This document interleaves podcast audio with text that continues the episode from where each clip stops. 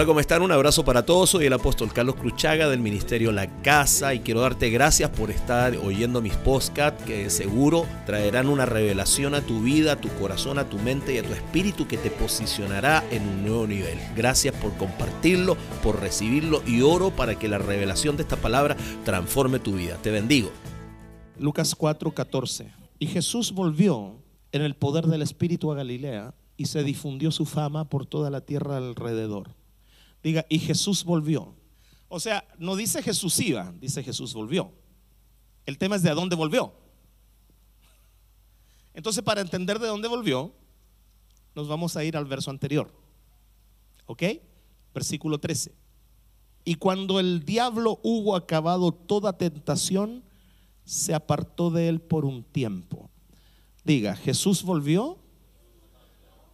Jesús volvió del tiempo de la tentación. Diga conmigo, la tentación siempre acaba. Porque dice que Jesús volvió de un tiempo de tentación, de un tiempo de prueba, de un tiempo de lucha. No se quedó ahí. Y Él es nuestro modelo. Voy para allá mejor. Él es nuestro modelo. Él es nuestro ejemplo. Él es el varón perfecto. Él es nuestro modelo. Eso significa que si Él entró en tentación y salió de ahí, usted y yo también. Yo sé que el resto nunca ha tenido una tentación, yo sé que el resto nunca ha tenido un problema, una prueba.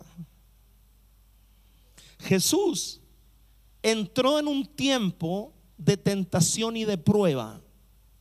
Entró en un tiempo de lucha. Entró en un tiempo complejo entró en un tiempo de desierto, pero volvió de ahí. Eso para mí es una tremenda esperanza.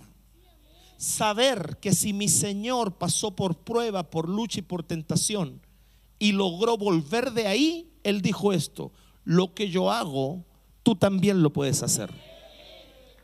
Uno, dos, tres, cuatro. Esto es solo para los, los extraterrestres que tenemos problemas.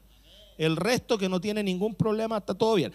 Entonces, si mi Señor logró volver de un tiempo de tentación, si mi Señor logró volver de un tiempo de prueba, si mi Señor logró volver y no quedarse ahí, eso significa que si usted y yo creemos que Él pudo hacerlo, por la fe nosotros también podremos.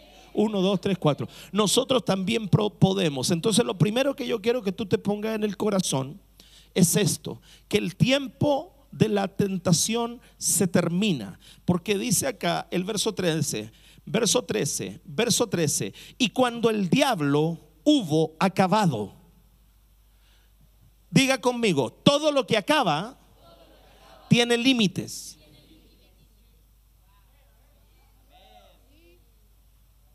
En eso, Satanás te está demostrando algo. Tengo un límite. Porque el único que no tiene límites es nuestro Dios. Entonces, Él en ese verso nos está revelando algo, que nuestro enemigo tiene un límite.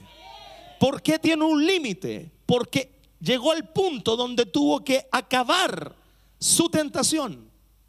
Tuvo que acabar su ataque. Es decir, definitivamente nosotros vamos a ver el día en que el tipo tenga que acabar todo lo que él está disparando contra tu vida. Gracias. Esto es solamente para algunos que pasan problemas, el resto están todos parejitos. Entonces ahí yo veo que el tipo tiene un límite acabó, y fíjate, ¿cuántas tentaciones? Toda tentación. O sea, Jesús lo dejó sin cartuchos. Jesús lo hizo a Satanás llegar al punto de gastar todas sus armas para doblarlo y no pudo. ¿Qué tal que los que, Casa de Alabanza, siéntense acá, me dejaron pelado acá y este espacio se guarda para ustedes? llegó al punto de gastar todos los cartuchos sin poder doblarlo. ¿Me están poniendo atención o no? Ahora Satanás apareció, apareció en la pelea ahí. ¿Sabes cuándo? Cuando Jesús manifestó una necesidad. ¿Cuál fue la necesidad? Tengo hambre. Porque muchas veces una necesidad hace que el tentador aparezca. Entonces, ¿qué es lo que hizo? ¿Qué es lo que hizo? Vino a tentarlo. Durante, él estuvo en el desierto 40 días y en 40 días lo dejó sin armas. Jesús no sanó a los leprosos en el camino, los sanó en el desierto. Jesús no resucitó en el camino, los lo resucitó en el desierto. Jesús no le dio vista al ciego en el camino, se la dio en el desierto, porque todo lo que él ganó lo ganó en el desierto. Ahí le quitó a Satanás todo y simplemente después que hizo, trajo el botín de lo que había ganado. Porque donde le dio la pelea a ese canalla fue en el desierto. Entonces pon atención a esto. Si tu Señor y mi Señor logró vencerlo, usted también. Porque Jesús dijo, porque Jesús dijo, las obras que yo hago, el que cree en mí las obras que yo hago, Él las hará. No, no las hará, amén. Él las hará. Diga, Él las hará también. Y aún. Entonces, ¿qué es lo que hizo Él? Él lo dejó sin cartucho. El diablo acabó toda tentación y se apartó de él. Diga, llega el momento en que Satanás y todos sus problemas se tienen que apartar de mí. Uno, dos, tres, cuatro, cinco, seis. Ahí parece que ahí ya parece que hay más seres normales que tienen problemas. Llega el momento en que se tiene que apartar. Pero fíjate, se aparta por un tiempo se aparta por un tiempo. ¿Por qué se aparta por un tiempo? Porque Satanás no te conoce. Aprende de ti. El único que nos conoce es Dios, nuestro creador. Pero Satanás aprende de nosotros. Nosotros le pasamos a él la información de nuestra debilidad.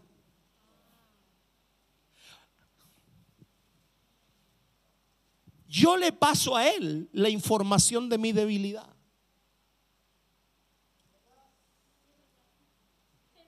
La Biblia dice, cuando alguno es tentado, no diga que es tentado de parte de Dios, porque Dios no tienta a nadie ni puede ser tentado por el mal, sino que cuando alguno es tentado, de su propia concupiscencia es atraído y seducido. De su propia concupiscencia. Es decir, ponme atención, ponme atención. Lo que te tienta responde al deseo que hay dentro de tu corazón.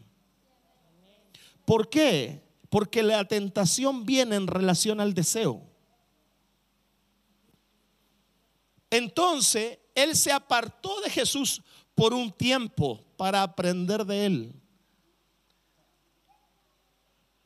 Entonces yo le doy un consejo y me lo doy a mí mismo. Deje de hacerle la vida fácil a Satanás. Porque usted y yo durante muchas veces le estamos dando a él una cantidad de información para que llegue el momento en que nos tiente. Él nunca jamás te podrá tentar en algo que no es tu deseo. Te lo digo otra vez. Él nunca jamás te podrá tentar en algo que no es tu deseo. Porque la tentación, para que sea tentación, debe responder a un deseo. Si no, no es tentación. ¿O no? Si no, no es tentación. Y la Biblia llama a Satanás el tentador. ¿Por qué a algunos les tienta la pornografía? Porque dentro llevan el deseo. ¿Por qué a algunos les tienta la droga? Porque adentro llevan el deseo. Porque la tentación, si no encuentra deseo, no existe. Sigo mejor. La tentación, si no haya deseo, no existe. Hay un deseo en Jesucristo, hambre. Y como nos enseñó el doctor Carolina, como nos enseñó el doctor de que nos dejó todos locos, viene y dice, Satanás lo tentó con lo que yo creo, dijo, era lo que más le gustaba a Jesús, el pan. Porque la tentación responde al deseo.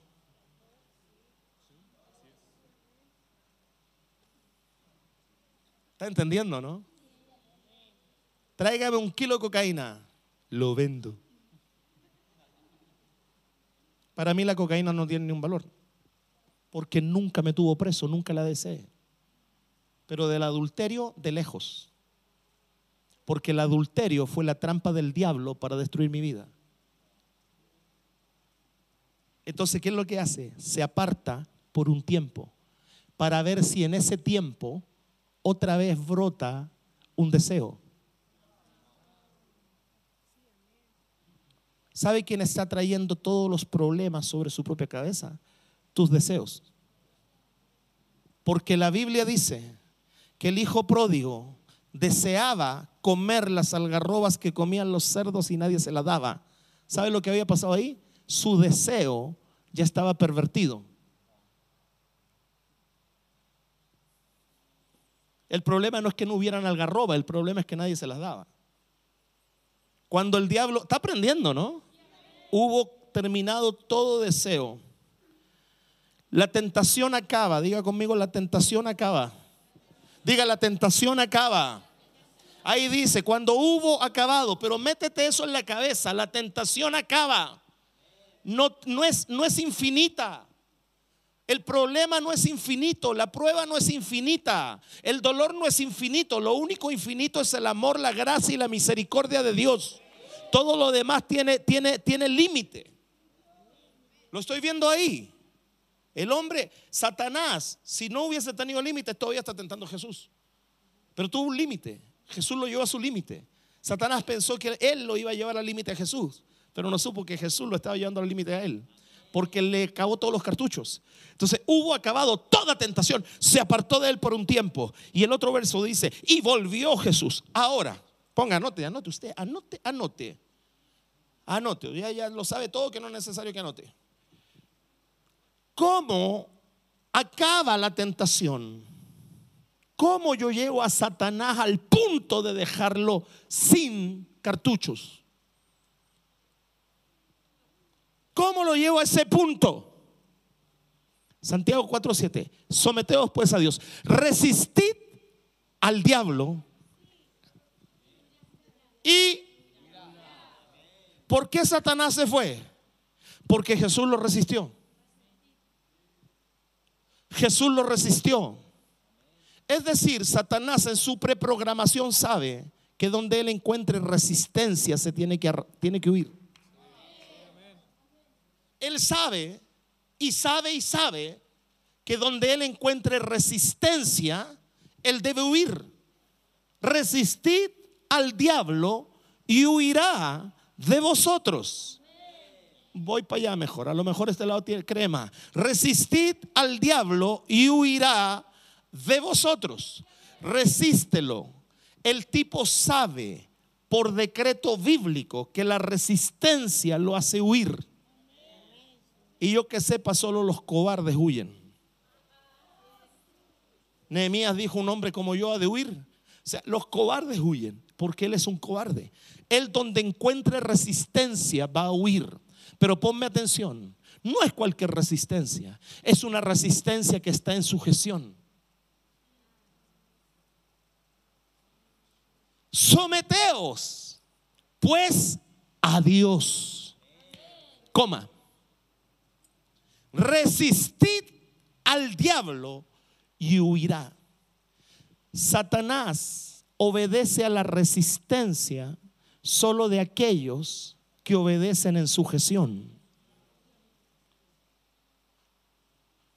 Pastor, a mí el diablo no se me sujeta, porque él solo se le sujeta a los obedientes. Ya se acabaron los amenes. Pastor, es que el diablo no se me sujeta. En esta área, pastor, llevo 10 años peleando con lo mismo. ¿No será que esa área todavía no está sujeta a Dios? Porque ahí dice, sométete a Dios, resiste al diablo y huirá. Sencillo. Entonces el problema, el problema es este. No es que el diablo no huya, es cuánto tiempo te vas a demorar en someterte a Dios. El tiempo de tu sumisión es lo que te empodera en la autoridad para que Satanás cuando lo resiste arranque. ¿Cuánto tiempo lleva peleando con lo mismo? ¿10 años? O sea, 10 años Dios está esperando que un área de tu vida la sometas.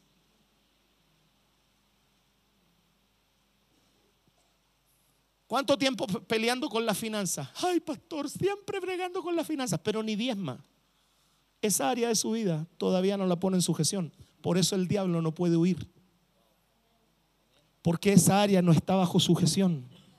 Porque todo lo que pones bajo sujeción es empoderado para resistir y hacer huir al enemigo. Pero diga amén, me duele, pío. ¿Por qué la enfermedad todavía no se da? ¿Por qué la diabetes todavía está? Porque sacarle la Coca-Cola es más difícil que sacarle el infierno encima. Entonces resiste. ¿Qué es lo que hace? Reprende la enfermedad, pero al mismo tiempo por el otro lado la empodera. Sonríe, Jesús le ama. Tú no puedes echar fuera lo que tú mismo toleras.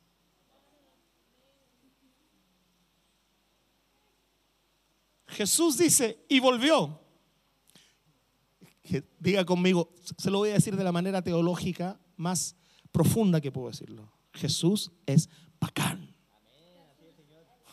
Jesús es bacán. Él se metió y le sacó todos los cartuchos al diablo y se lo venció. ¿Sabes por qué? Porque él estaba sujeto a su padre. Donde Satanás ve sujeción, Satanás ve resistencia. Y donde Satanás ve resistencia, no le queda otra cosa que huir. Por eso usted se puede sacar la garganta gritando para que el diablo huya, pero si usted no está sujeto, si usted es rebelde, si usted tiene pecado oculto y no está sujeto a Dios, no está sujeto a las autoridades, Satanás se ríe de usted porque te termina cansando. Y después te dice esto, ¿viste? Dios no te responde. Pero yo sé que a nadie le ha pasado esto, solo me ha pasado a mí. Diga, qué hermoso este día, ¿ah? qué hermoso este día, ¿no? Qué hermoso este día. Si usted no somete un área a Dios, esa área no es empoderada para resistir. Estaba delante, ¿tú puedes creer dónde yo estaba? En el baño. When, this is the place where I received the most great revelation of the, my God in the, in, the, in the bathroom. Estoy en el baño pensando en el Señor. Y Dios me dice esto. Agárrate. Me dice así. ¿Con qué Jesús reprendió a Satanás? Y yo le digo, con la palabra. ¿Y sabe lo que me dijo? ¿Sabe lo que me dijo? ¿Sabe lo que me dijo? Para poder ser victorioso, debes tener fe en ti mismo. No, no, no me conteste a mí todavía. Y yo le dije, ¿por qué? Me dice, porque Él era la palabra hecha carne. ¿Con qué lo reprendió? Con su propia identidad. Lo reprendió con su propia identidad, porque él era la palabra hecha carne. Si tú no tienes seguridad de tu identidad, Satanás te va a reventar. Todo lo que Satanás hizo contra Jesús fue atacarle la identidad. Si eres hijo de Dios, di que estas piedras se conviertan en pan. Si eres hijo de Dios, lánzate de arriba del, del, pináculo del templo, porque escrito está que a sus ángeles enviará sobre ti para que tu pie no tropiece en tierra. Si eres hijo de Dios, yo todo esto te daré. Si eres hijo de Dios, sánate a ti mismo médico. Si eres hijo de Dios, bájate de esa cruz. Si eres, si eres, si eres, si eres, si eres. ¿Dónde estaba el ataque? todo lo que tenía que ver con su identidad. ¿Con qué Jesús lo revienta? Con una vida sujeta al Padre y con una seguridad de quien Él era. Si a ti te dicen gordo, te dicen narigón, te dicen pelado y te afectaron la semana completa, tú no tienes identidad. Por eso otros te definen. Porque cuando tú tienes identidad nadie te define. Diga, ay, ay, ay, diga, ay, que, ay, que está doloroso, ay, que duele, ay, que duele. Esto no te lo enseñan en la religión. Pero ¿cómo está bueno esto? Está bueno, ¿no? Someteos pues a Dios, resistí al diablo y huirá. Huirá. Es decir, Satanás huye cuando él ve sujeción. El lugar de la sujeción y la obediencia es el lugar de la victoria. El grado de sujeción, agárrate esta. Todo esto salió hoy día ahí en mi escritorio. El grado de sujeción a Dios será el grado de victoria frente a la tentación. ¿Cuánto le ganas a la tentación? ¿El 10%? Es porque el 10% lo tiene sujeto. ¿Cuánto le gana a la tentación? ¿El 20%? Es porque el 20% lo tiene sujeto. ¿Cuánto le gana a la tentación? ¿El 50%? Es porque el 50% lo tiene sujeto. ¿Cuánto le gana? El grado de tu sujeción a Dios es el grado de tu victoria frente a la tentación.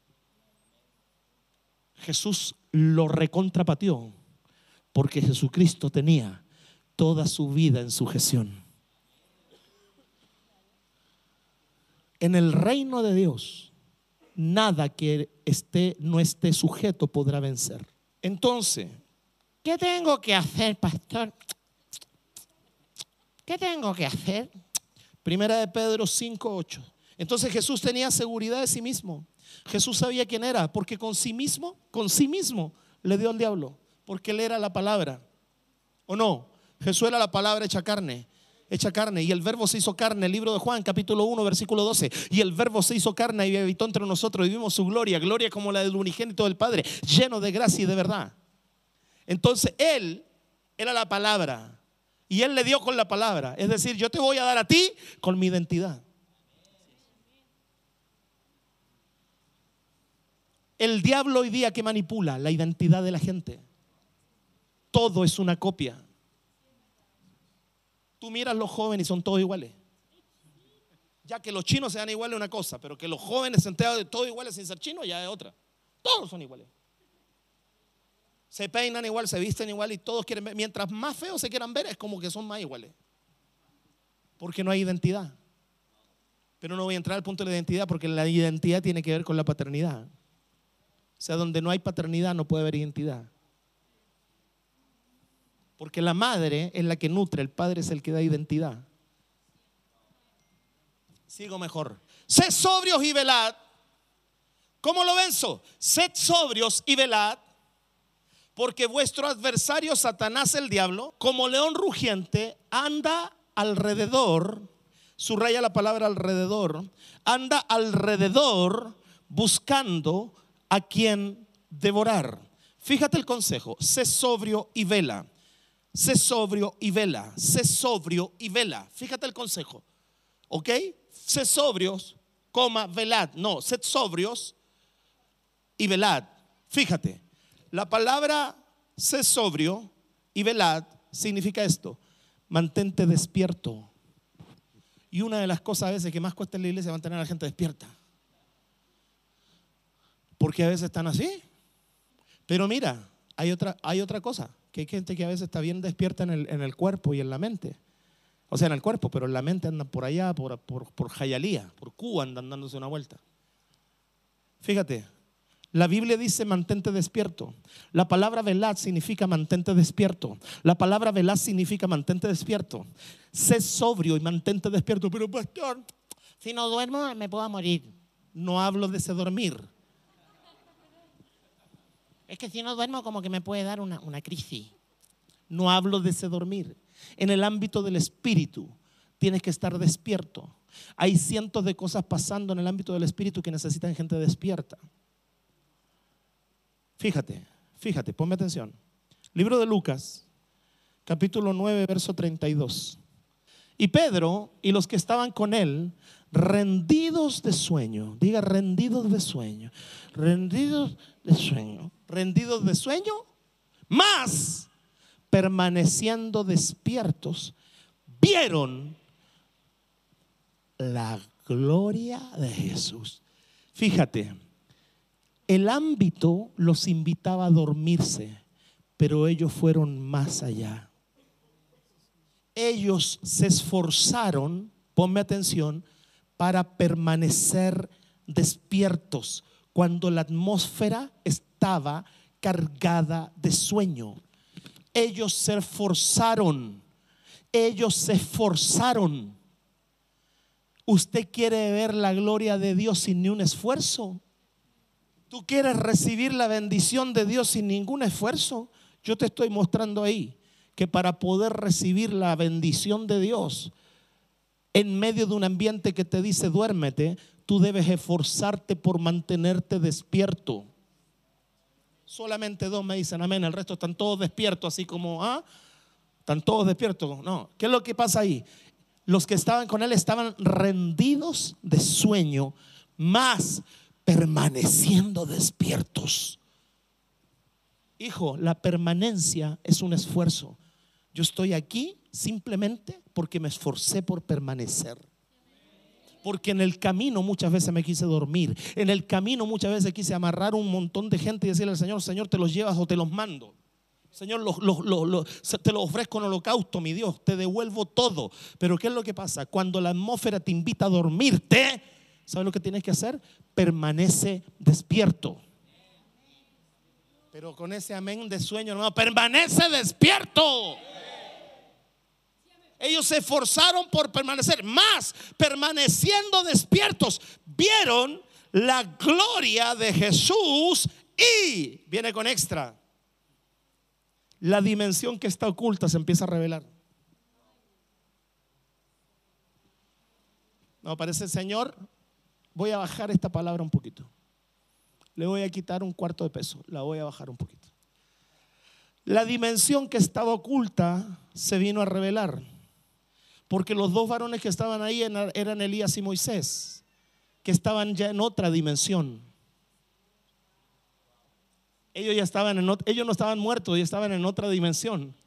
Pero cuando tú permaneces despierto, la gloria de Dios se te revela. Lo que está en otra dimensión viene a ti. La voy a dejar ahí y voy a seguir mejor. Mira el que está al lado y dile, permanece despierto. Mira, se sobrevelad, porque es vuestro adversario. Entonces, vuelvo al permanecer despierto. ¿Cómo lo resisto? Estoy ahí. ¿Cómo lo resisto? Permanece despierto. Mantente velando. Está bajo sujeción. ¿Está aprendiendo? ¿Está aprendiendo, no? Versículo 9 de Primera de Pedro 5, donde estábamos delante. Verso 9 de Primera de Pedro 5. Me dan ganas de predicar estas palabras los días domingo y usted se la está aprovechando aquí el día jueves gócese. Al cual resistid firmes en la fe. Diga, no puedo resistir sin estar firme en la fe. ¿Qué te hace resistir?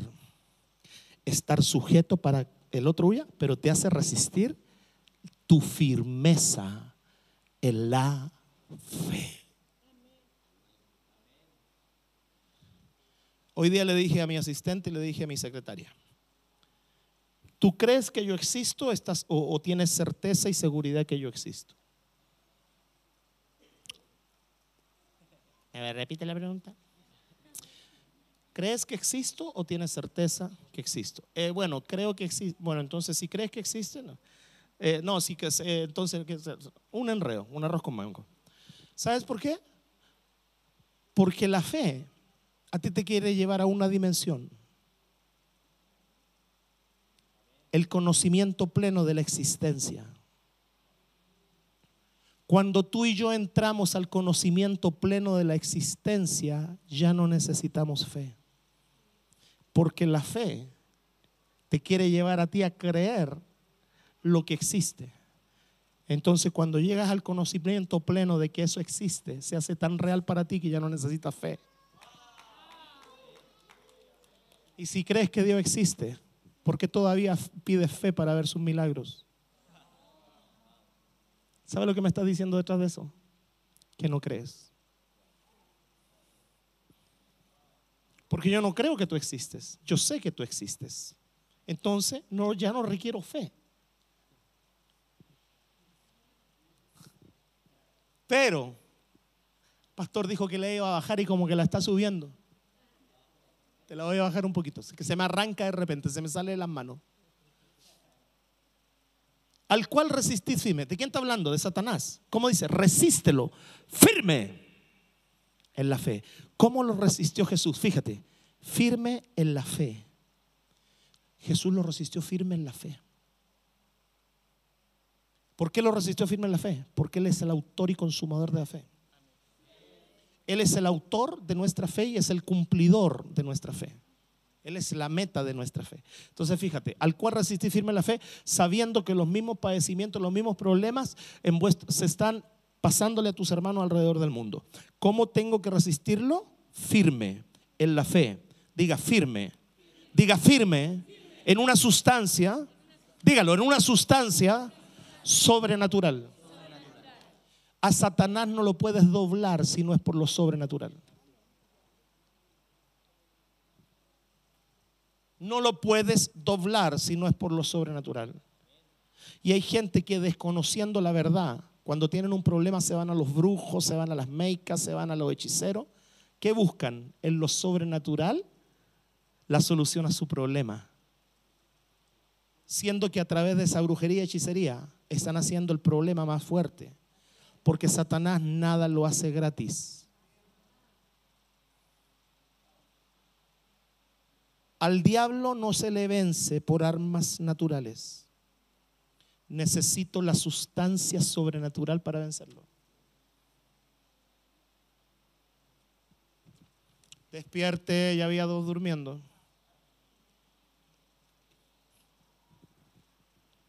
Sigo. Firme es una sustancia.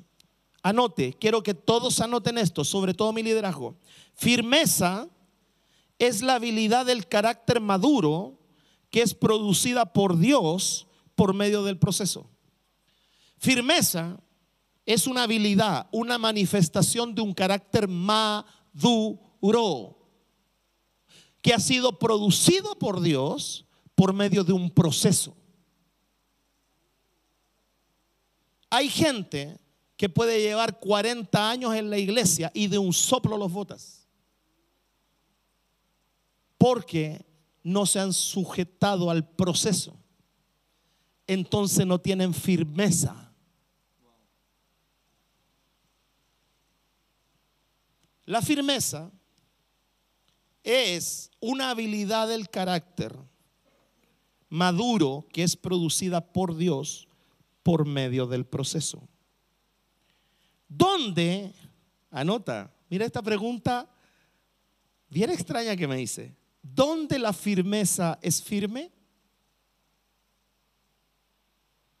Papá está hablando mandarín hoy día. ¿Dónde la firmeza es firme? Primera de Corintios 7:37, la primera parte del versículo. ¿Dónde verdaderamente la firmeza es firme? Primera de Corintios 7:37. Pero el que está firme en su... ¿Dónde la firmeza es firme? En el corazón. Porque todo lo que está en tu corazón es firme para ti, sea bueno o sea malo. Si tú metes algo en tu corazón, sea bueno o sea malo, esa es verdad para ti, punto. Es decir, es firme para ti. Porque todo lo que se ancla en el corazón viene a ser una realidad. Por eso, ¿dónde debe operar la firmeza? En el corazón. ¿Dónde debe estar la fe? En el corazón. ¿Dónde debe estar la sujeción? En el corazón. ¿Dónde debe estar la obediencia? En el corazón. Porque del corazón brota todo. Póngame atención, escuche, no me ponga cara de esto, yo lo, yo lo sé porque le voy a poner demanda. Si lo sabe, vívalo. Si lo sabe, que se vean los frutos. Sencillo, ¿no? Pero el que está firme en su corazón, ahí está la firmeza. Si usted no mete en su corazón su fe, su fe no es firme. Si usted no mete en su corazón su convicción, su convicción no es firme. Si usted no mete en su corazón la sujeción, su sujeción no es firme. Todo lo que no esté arraigado en el corazón no es firme.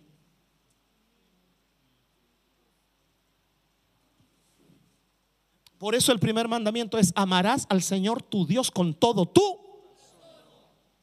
Porque la única forma de permanecer en los tiempos de crisis es que tu corazón esté firme. Si tu corazón no está firme, no hay estudio que te salve, no hay Conozco gente, en las noticias han salido artistas suicidándose, empresarios suicidándose, gente de dinero suicidándose. ¿Por qué? Porque con todos los conocimientos del mundo no pudieron, no pudieron ellos, no pudieron. Porque lo único que te hace firme es lo que está en el corazón. Diga amén, diga gloria a Dios. Seguro que voy a predicar esta palabra en Colombia, ya cuando vaya a Bucaramanga van a saltar, se van a colgar de las lámparas y aquí, sí, amén, qué bonito. Qué lindo. Vamos, dale. ¿Dónde entonces, si es firme en un lugar, significa que es débil en otro? Matemática sencilla. Si es firme en un lugar, significa que es débil en otro. ¿Dónde es débil? ¿Dónde es débil? 1 Corintios 10, 12. ¿Te va a gustar esto? 1 Corintios 10, 12. 1 Corintios 10, 12. Así que el que piensa estar firme, mire que no caiga. Cuando tu firmeza está en tu corazón, es firme, pero cuando solamente la tienes en tu mente, vas a caer.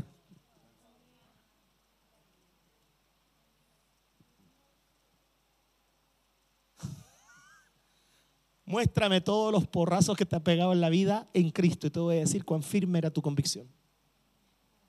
Y te voy a decir si tu convicción estaba en el corazón o simplemente estaba en tu mente. Porque ahí dice el que piensa estar firme. No, si yo estoy firme. ¿De dónde nace eso? ¿Están haciendo de tu corazón o están haciendo de tu mente? ¿Sabe lo que lo va a revelar? La prueba. La prueba es lo único que va a revelar, Valeria. Si tu fe, tu convicción y tu firmeza proviene de tu corazón o simplemente de tu mente. Si proviene de tu mente, vas a caer. Si proviene de tu corazón, vas a estar firme.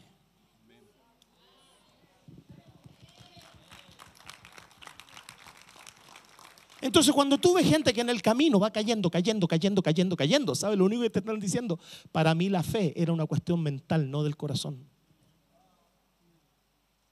Iba a la iglesia porque no tenía nada más que hacer. Pero cuando tú tienes una fe firme, cuando tú tienes una fe firme, cuando tú tienes una, una, sujeción firme, es porque no nace de lo que piensas, es porque nace de tu corazón. El camino más largo, el camino más largo, no es de aquí a Hong Kong, donde voy a ir ahora en julio, agosto, ya ni sé cuándo. No es de aquí a Hong Kong. El camino más largo es bajar lo que tienes aquí y anclarlo en el corazón. Cuando tú logras bajar lo que tienes en la mente y meterlo en el corazón, jamás vas a caer. Pastor, ¿cómo es eso que jamás va a caer? Ah, sí que no, así que no, así que no, así que sí. Dame, dame, dame mi teléfono, dame, dame mi teléfono. Dame mi teléfono. Mira lo que dice, mira lo que dice.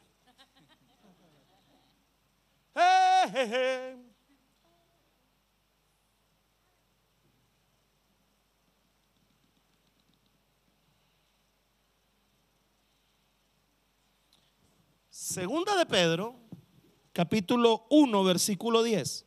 Hijo, cuando yo te hablo, no te hablo así, ay, que se me ocurrió. El 80, 90% de lo que yo hablo, yo me paro encima de la palabra, porque la conozco.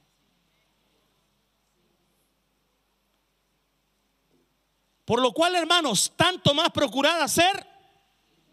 No, pero así con esa voz así de no, que no tomó once. Haced, haced vuestra vocación y Escucha, lo que elegiste que te sea firme. Si elegiste seguir a Jesucristo, si elegiste tener una vocación por Jesucristo, que sea firme, porque haciendo estas cosas...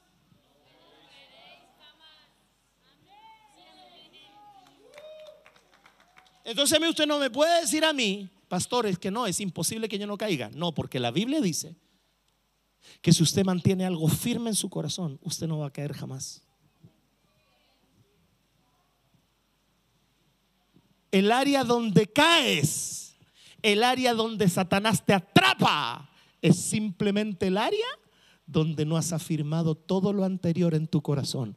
No hay sujeción, no hay obediencia, no hay es solamente una cuestión mental. Por eso después te demoras, andas un mes arrepintiéndote de algo que debiste hace rato sacar de ti. Satanás te huele.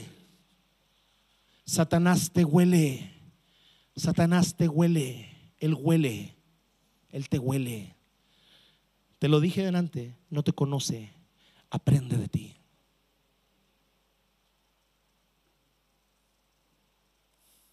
Por eso, donde Él encuentre mentira, va a reclamar paternidad. Y mentira también es falsedad. Mentira también es hipocresía. Donde Él encuentre hipocresía, falsedad, Él va a reclamar paternidad. ¿Está entendiendo, no? Satanás es un mentiroso. Pero Jesucristo en el desierto lo hizo acabar todos sus cartuchos. En el desierto Jesucristo llevó a Satanás a su límite.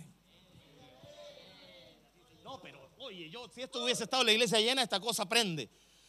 Lo llevó a su límite.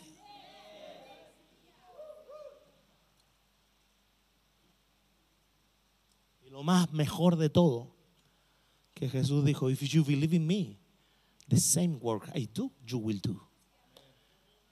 The same work. Si tú crees en mí, las mismas obras que yo hice.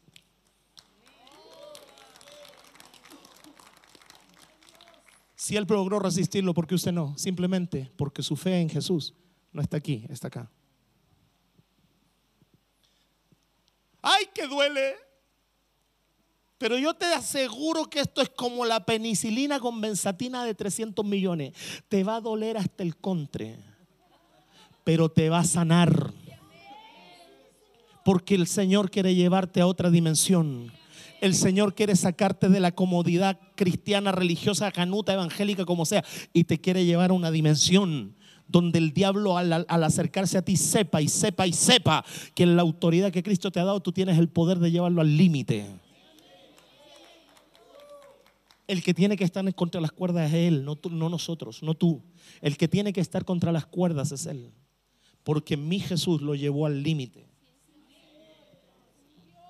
Lo llevó al límite hasta, hasta que le arrancó la última tentación. Dime que no es bacán el Señor. Entonces, diga, yo voy a resistir ¿Va a resistir? ¿Va a resistir? ¿Va a resistir? Entonces que se le note cuando viene a adorar, que a los, 20 minutos no se esté sentando porque está cansado. Se le note cuando tenemos reuniones de 4 o 5 horas y usted no vaya 40 veces al baño, 30 veces a comprarse un, yogurcito porque le bajó el azúcar, 22 veces a ver a los cabros chicos y, y 40 veces revisar el celular. Porque ahí no hay resistencia. La resistencia está ahí, sometiendo la carne, permaneciendo despierto. Tengo una atmósfera a mi alrededor que me invita a dormir, pero yo voy a permanecer despierto porque yo quiero ver tu gloria.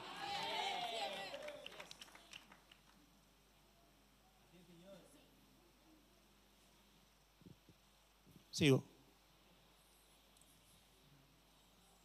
Es bueno tener un apóstol en casa, ¿no? Y usted valore y honre esta palabra. Porque yo te lo aseguro que esto que yo te estoy hablando a ti, búscalo por internet a ver si lo encontráis. Búscalo, a ver si te lo bajé en un mensaje ahí, eh, aguachento de internet. Búscalo, a ver si, búscalo. Búscalo, a ver si lo encuentras. Te lo estoy trayendo, nuevito, fresquito. Lo estoy probando contigo a ver cómo me resulta.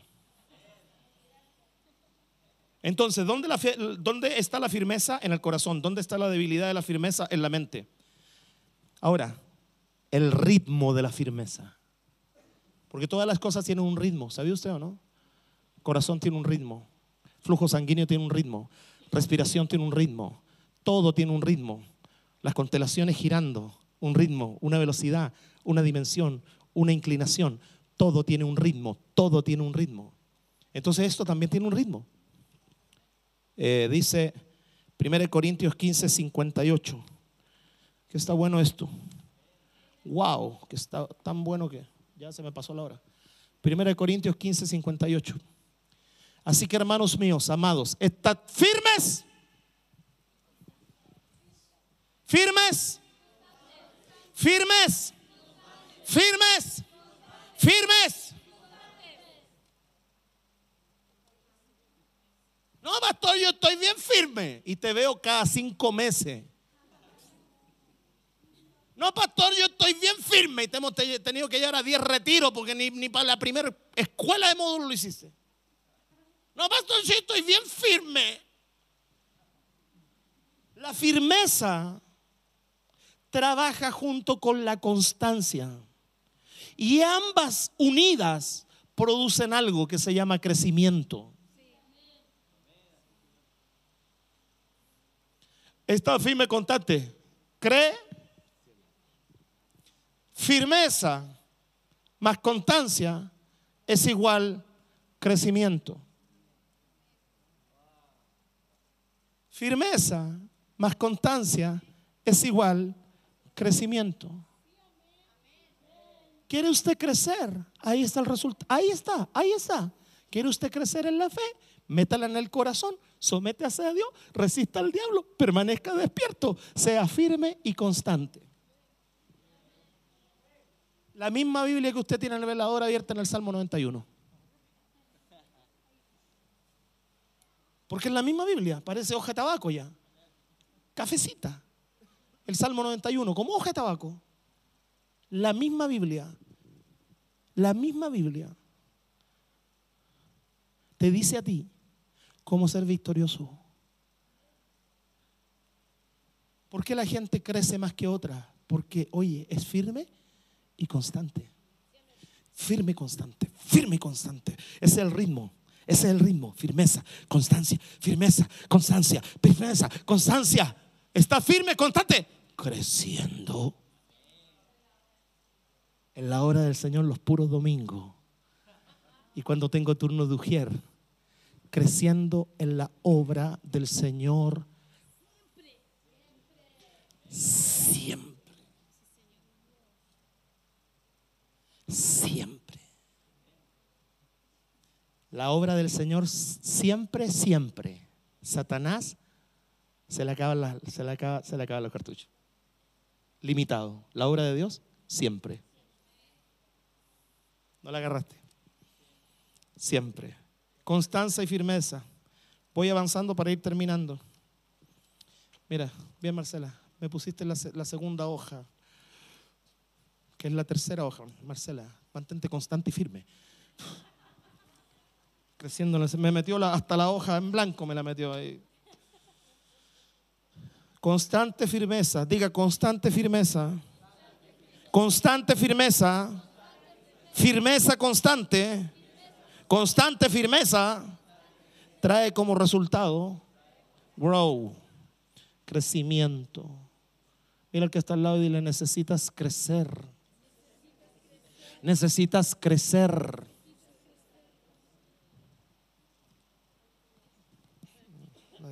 En el espíritu, mi amor, en el espíritu. ¿Estamos aprendiendo? Efesios 6:11, voy concluyendo. Patito, dale el teclado con temor y temblor y con crecimiento.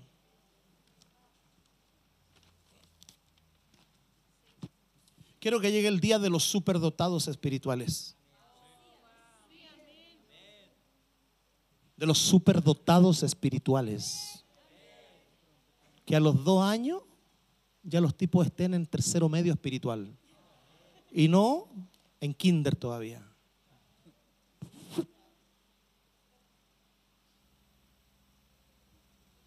Diga firmeza. Firmeza. Esa es la que se necesita para que te dejes de quejar por Facebook.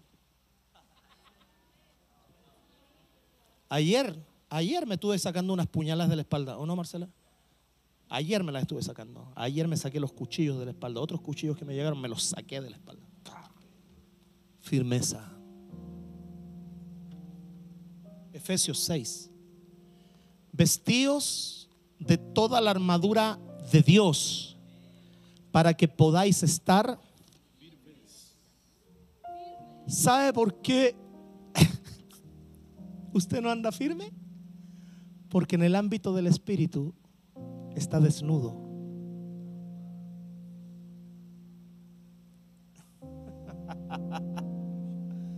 Anda a botito pelado. Como guaguite pesebre. Se viste bonito, se arregla el pelo lindo, se afeita bonito, se decora el cuerpo, pero en el espíritu está desnudo. Porque Satanás solamente responde a vestiduras espirituales.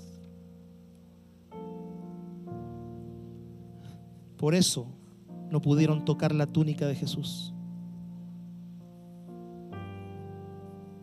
Para romperla. Porque no podían tocarle el manto. Y la túnica era su manto. Y Satanás, los romanos rompían la ropa de todos los soldados, de todos los crucificados. Pero la de él no pudieron tocarla.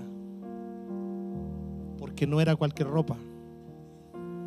Era una vestimenta sin costura, sin doblez, sin doble ánimo.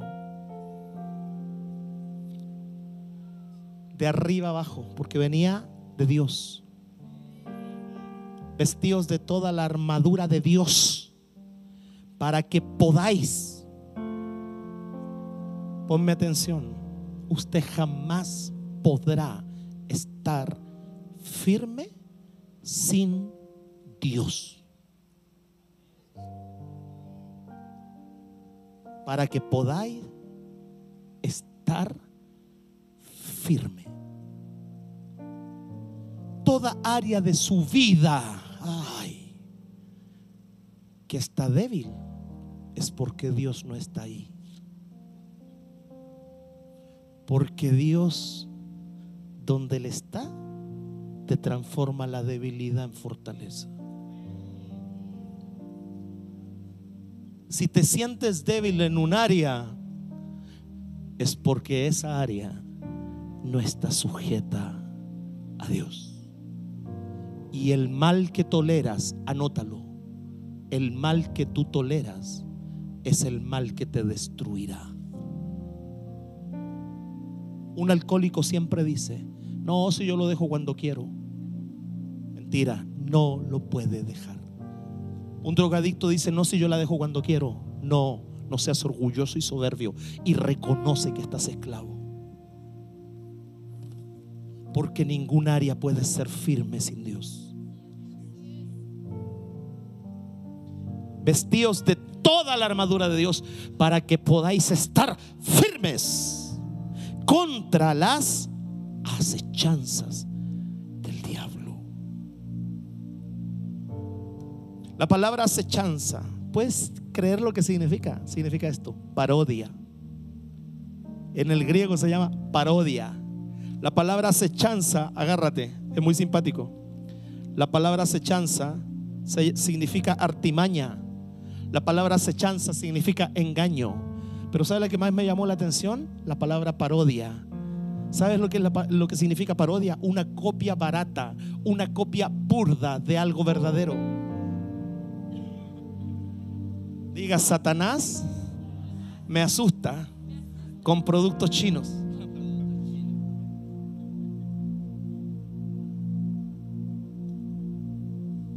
Él hace una parodia. ¿Y cómo es posible que una parodia vote a un hijo de Dios? Jesus Christ, when he fight with the devil in the will, que significa tres chanchitos desobedientes, sin permiso de la mamá.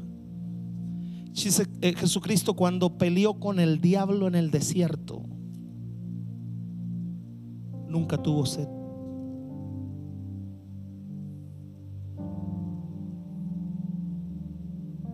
Solo tuvo hambre, pero nunca tuvo sed. 40 días en el desierto y nunca tuvo sed dos horas en la cruz y dijo, tengo sed. Cuando yo te abra ese misterio, vas a salir corriendo.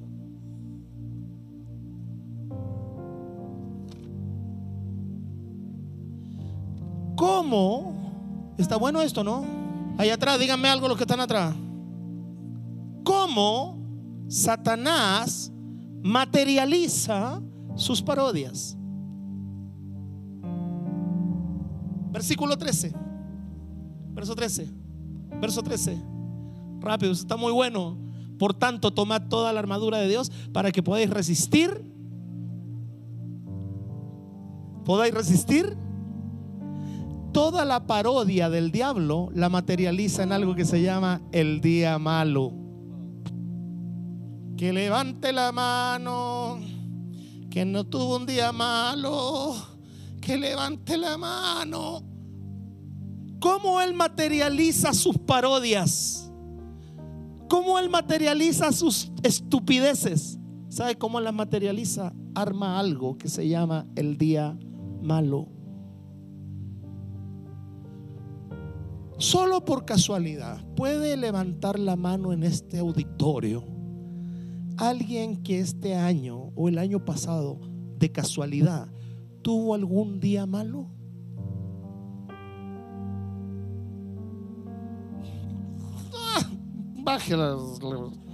Creí que todos eran ángeles.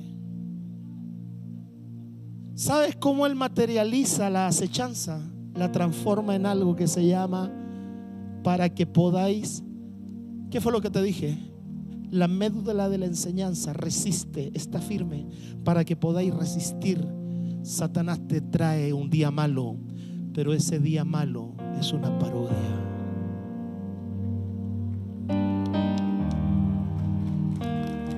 ese día malo es chino.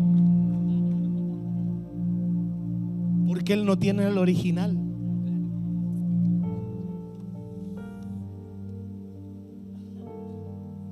Él, él te manda un cinturón Louis Vuitton AliExpress. Chino. Pero cuando tú tienes el de allá del patio del lujo, ya conoces el verdadero. Entonces su parodia ya no te intimida.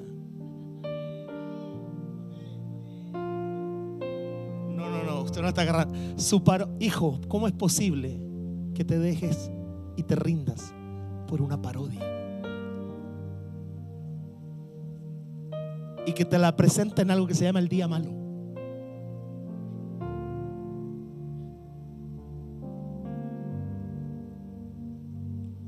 No te lo enseña la religión. Ninguna religión te lo enseña. Por eso la gente está como está. Religioso pechoñe a morir pero sin vida. Y hay muchos evangélicos también, religiosos pechones a morir, pero sin vida. Por eso Satanás trapea el piso con ellos. Pero Jesús lo venció. Jesús, Jesús, Jesús le sacó la 9 milímetros, todos los cartuchos y se quedó sin nada. Satanás se quedó sin nada. Entonces, como ya se quedó sin nada, ¿qué tiene que hacer? Inventarse parodias para que nosotros los cristianos que no estamos firmes andemos con el rabo entre medio de las piernas, siendo que el derrotado es Él. El engaño siempre querrá ocultar lo verdadero.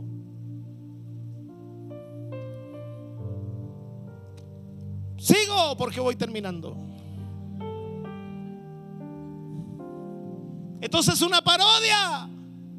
Dice para que resistas en el día malo. Para que resistas en el día malo. Diga conmigo. Todos tenemos un día malo.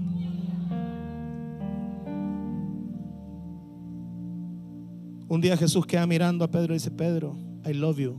I love you so much, Peter. But, devil, Satanás te ha pedido para zarandearte como a trigo. Pero yo he orado por ti.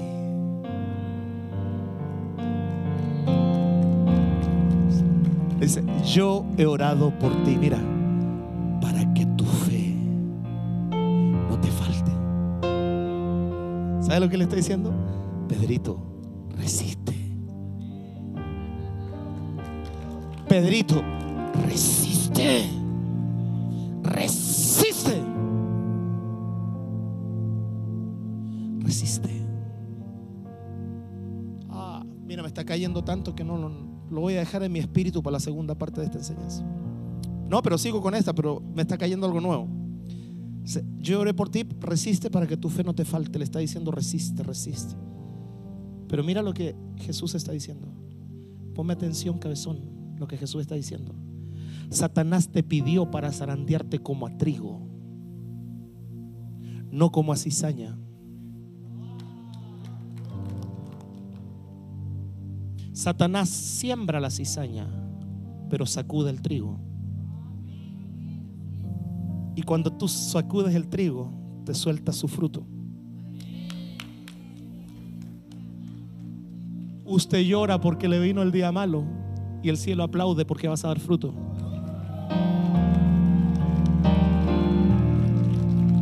Usted llorando porque te vino el día malo y deprimido, en vez de estarte gozando diciendo, Señor, si estoy siendo zarandeado, es porque llegó el tiempo de soltar mi fruto. Satanás.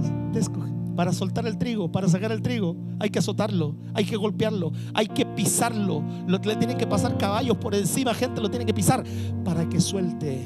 Y luego de eso, aventan la paja y el viento se lleva la paja y queda el trigo. Eso fue lo que le dijeron.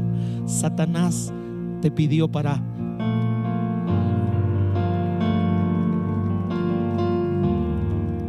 que no te falte la fe. Mantente firme y resístelo. He oí al Señor que me dijo algo fuerte, Lorena. Mira, la resistencia no era. La resistencia no era. Hoy voy a soltar algo por revelación. La resistencia no era no negarlo. Porque si hubiese sido la resistencia, no me niegues, la oración de Jesús falló. La resistencia era no te mates. Porque ya le había matado a uno.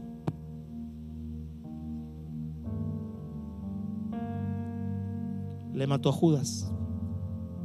Y la Biblia dice que a los que él amó los amó hasta el fin. Entonces la resistencia no era no me niegues. La resistencia era no te mates. Porque ya el diablo había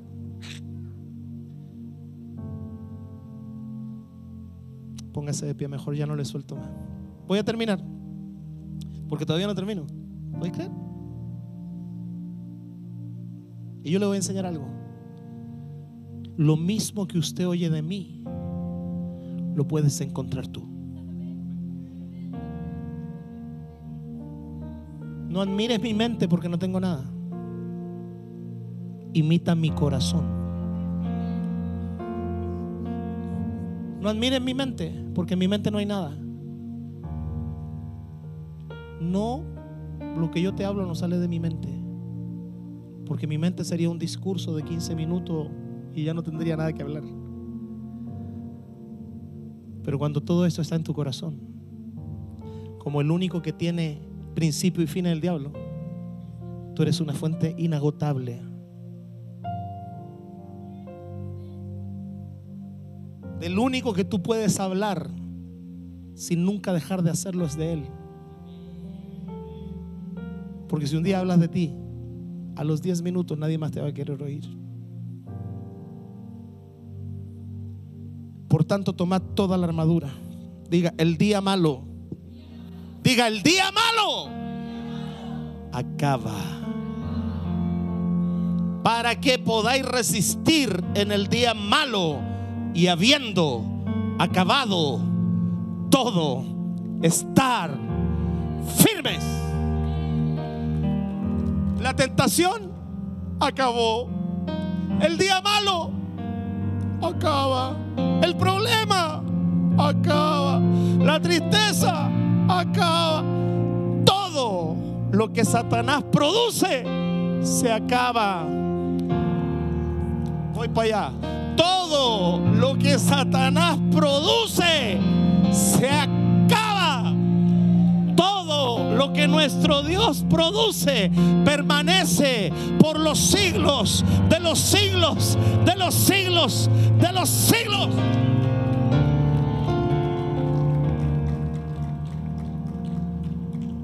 Por eso Jesús antes, hijo, antes de montarse en la cruz del Calvario, le dijo a los discípulos, me salió españolado, le dice a los discípulos, en el mundo tendréis aflicción, pero confiad, yo vencí al mundo. No se los dijo cuando resucitó, no se los dijo en la cruz, se los dijo como dos meses antes de ir a la cruz. Antes de estar en la cruz, Él ya había vencido. En el mundo tendréis aflicción. Iba caminando con ellos. Chiquillo, le quiero decir algo. En el mundo tendrán aflicción, pero confíen. Yo ya vencí al mundo. Termino que está bueno esto. Oye, si a mí me hubiesen predicado esto, yo ya estaría rodando en el piso. ¿Hasta cuándo? Diga, el día malo acaba. Salmo 41, verso 1. ¿Has tenido días malos? Acaban. Pero tú haces. Tú haces. Y tú determinas cuánto dura ese día malo. Bienaventurado el que piensa en el pobre, en el día malo, lo librará Jehová. ¿Quién te va a librar en el día malo? Jehová, no tu suegra, te lo empeora. ¿Quién te libera?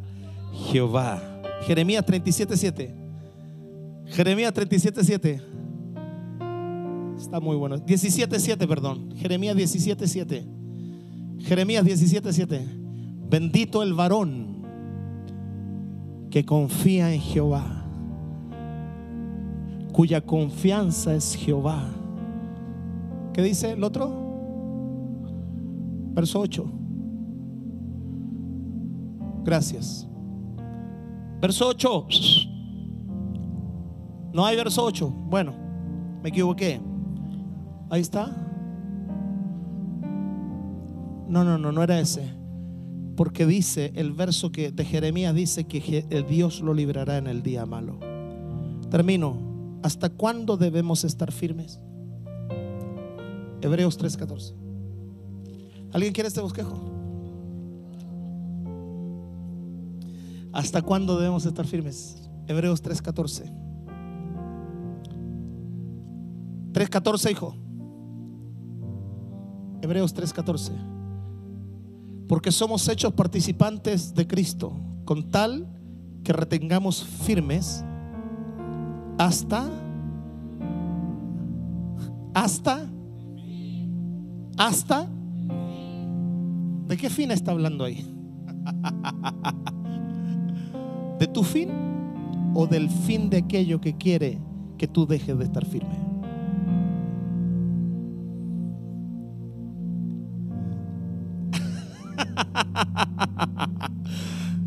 con tal que retengamos firme hasta el fin nuestra confianza del principio. Al principio, sí, Señor, lo que tú me digas. Lo que tú, yo iré donde tú quieras. Sí, yo tengo mi corazón lleno de fe, de fe, de esperanza, de amor, te amo. Primera prueba, sí, te sigo amando. Decimoquinta prueba, ay Señor, cuando se... 37 prueba, ah, no te mantuviste firme hasta el fin. Porque la confianza de tu principio no está siendo la de tu ahora.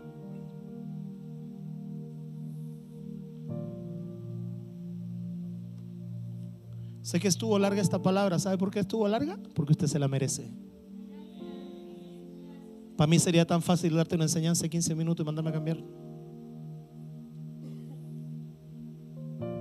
yo te quiero llevar a ti a una dimensión más alta.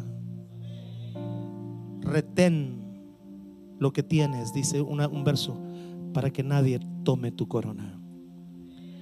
Retén hasta el fin. ¿Hasta cuándo debo, pastor? ¿Hasta cuándo? Hasta el fin.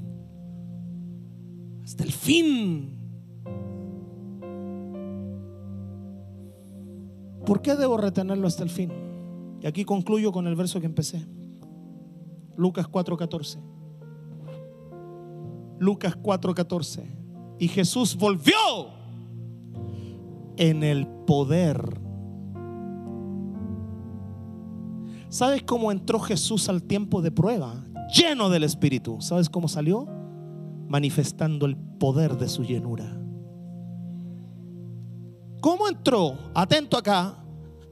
Entró lleno del Espíritu. Pero ¿de qué te sirve ser lleno del Espíritu sin manifestar esa llenura en poder?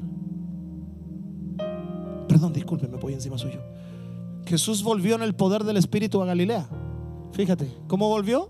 En el poder. Igualito nosotros como salimos de la prueba, ¿no?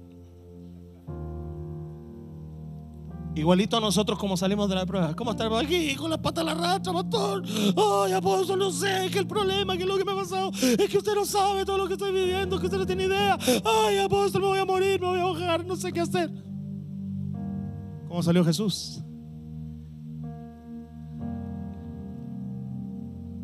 Y usted no dice que cree en Él.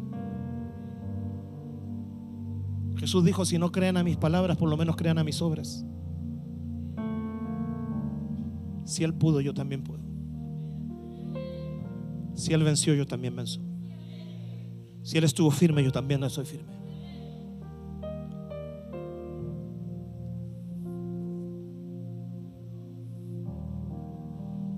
Les puse el verso ahí adelante y todavía no lo ven. ¿Sabes por qué Dios te mete en tiempo del desierto? Porque ya estás lleno.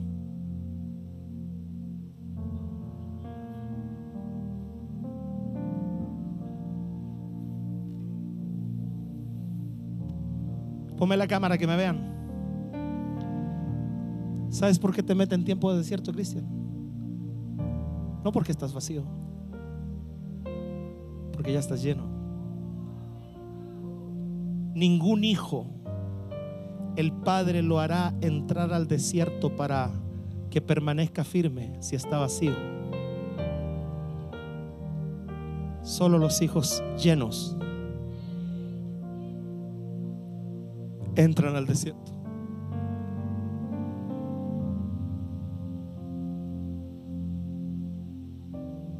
Pastor, es que yo tengo tantas cosas feas. Desde la perspectiva de Dios, si entras al desierto para ser probado en tu firmeza, es porque de la perspectiva de Dios ya estás lleno.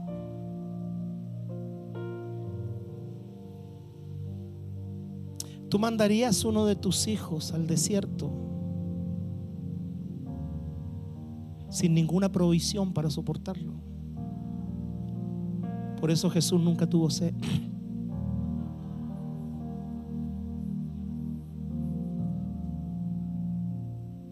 Porque Él no podía transformarse en lo que tú necesitabas sin estar lleno. Yo soy el agua de vida. El que de mí bebe nunca más tendrá sed.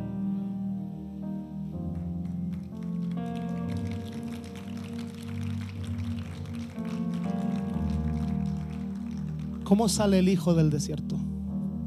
Levántame el piano y baja un poquito el pad.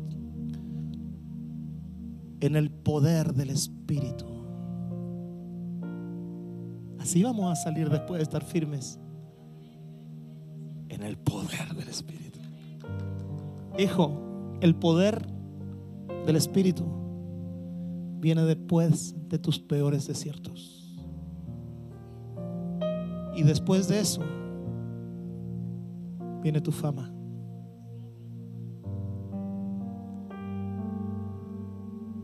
Y después de eso viene tu influencia. Y se difundió su fama por toda la tierra de alrededor. ¿Se acuerda que antes le dije, su raya alrededor? Satanás anda alrededor. Cuando sales tú del desierto, le marcaste un nuevo límite a él.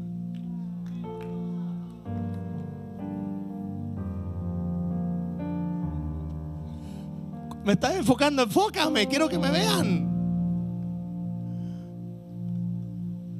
Cuando tú sales del desierto, le marcaste un nuevo límite a Él, porque tu fama empieza a invadir tu alrededor. Sácame de la gata, hijo. Empieza a invadir tu alrededor. Eso significa que tu perímetro y tu dominio de territorio es más ancho. Cada vez haga que se pueda, porque delante se podía. Haga que se pueda ahora. Cada, esta pelea no es con ustedes, con los que están allá atrás. Cada vez que pasas por el desierto y sales firme, sales manifestando poder. En el ámbito espiritual tu fama empieza a crecer y tu perímetro. Porque hay otro león dominando.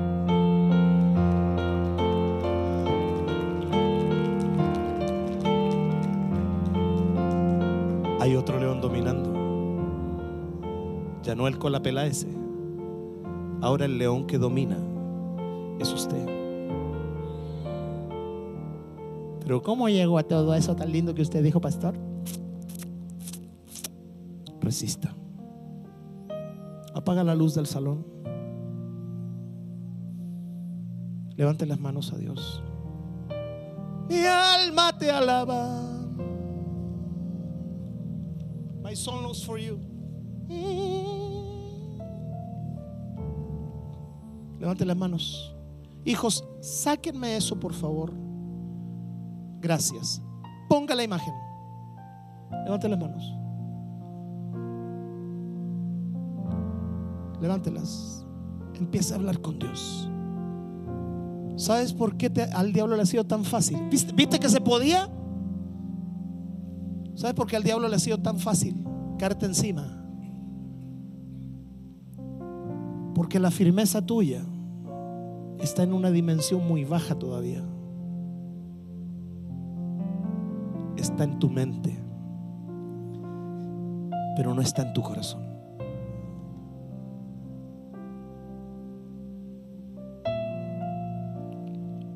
¿Has mirado el desierto como el lugar de tu sepulcro?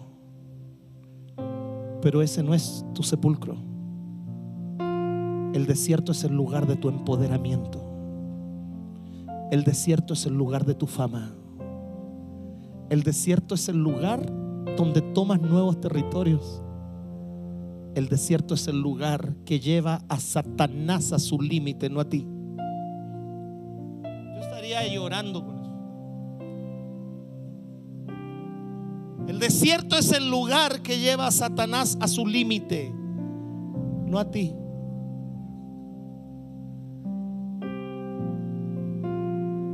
Bájame las luces de ahí, por favor. Y si tú quieres venir aquí al frente y tirarte en el piso y decirle a Dios, ahora entiendo, Señor. Ahora entiendo lo que he vivido. Y tírate ahí al piso y ora con Dios. Dile, ahora entiendo, Señor, que lo que tú quieres es que yo esté firme. Lo que tú quieres es que yo esté firme. Si quieres llorar, llora. Si quieres tirarte al piso, tírate. Si quieres venir aquí al frente, ven. No seas orgulloso, no seas soberbio. Y dile a Dios, Señor, Espero que el Señor te haya bendecido por medio de este podcast que acabas de terminar de oír y que la presencia de Dios y la palabra de Dios haga vida en ti. Te invito a que compartas todo este material que de seguro bendecirá a mucha gente, a muchos hermanos, a muchos pastores. Así que te invito, comparte y haz correr esta bendición. Que tenga una linda tarde, una linda mañana, una linda noche, un lindo día, no lo sé, pero te bendigo en el nombre de Jesús.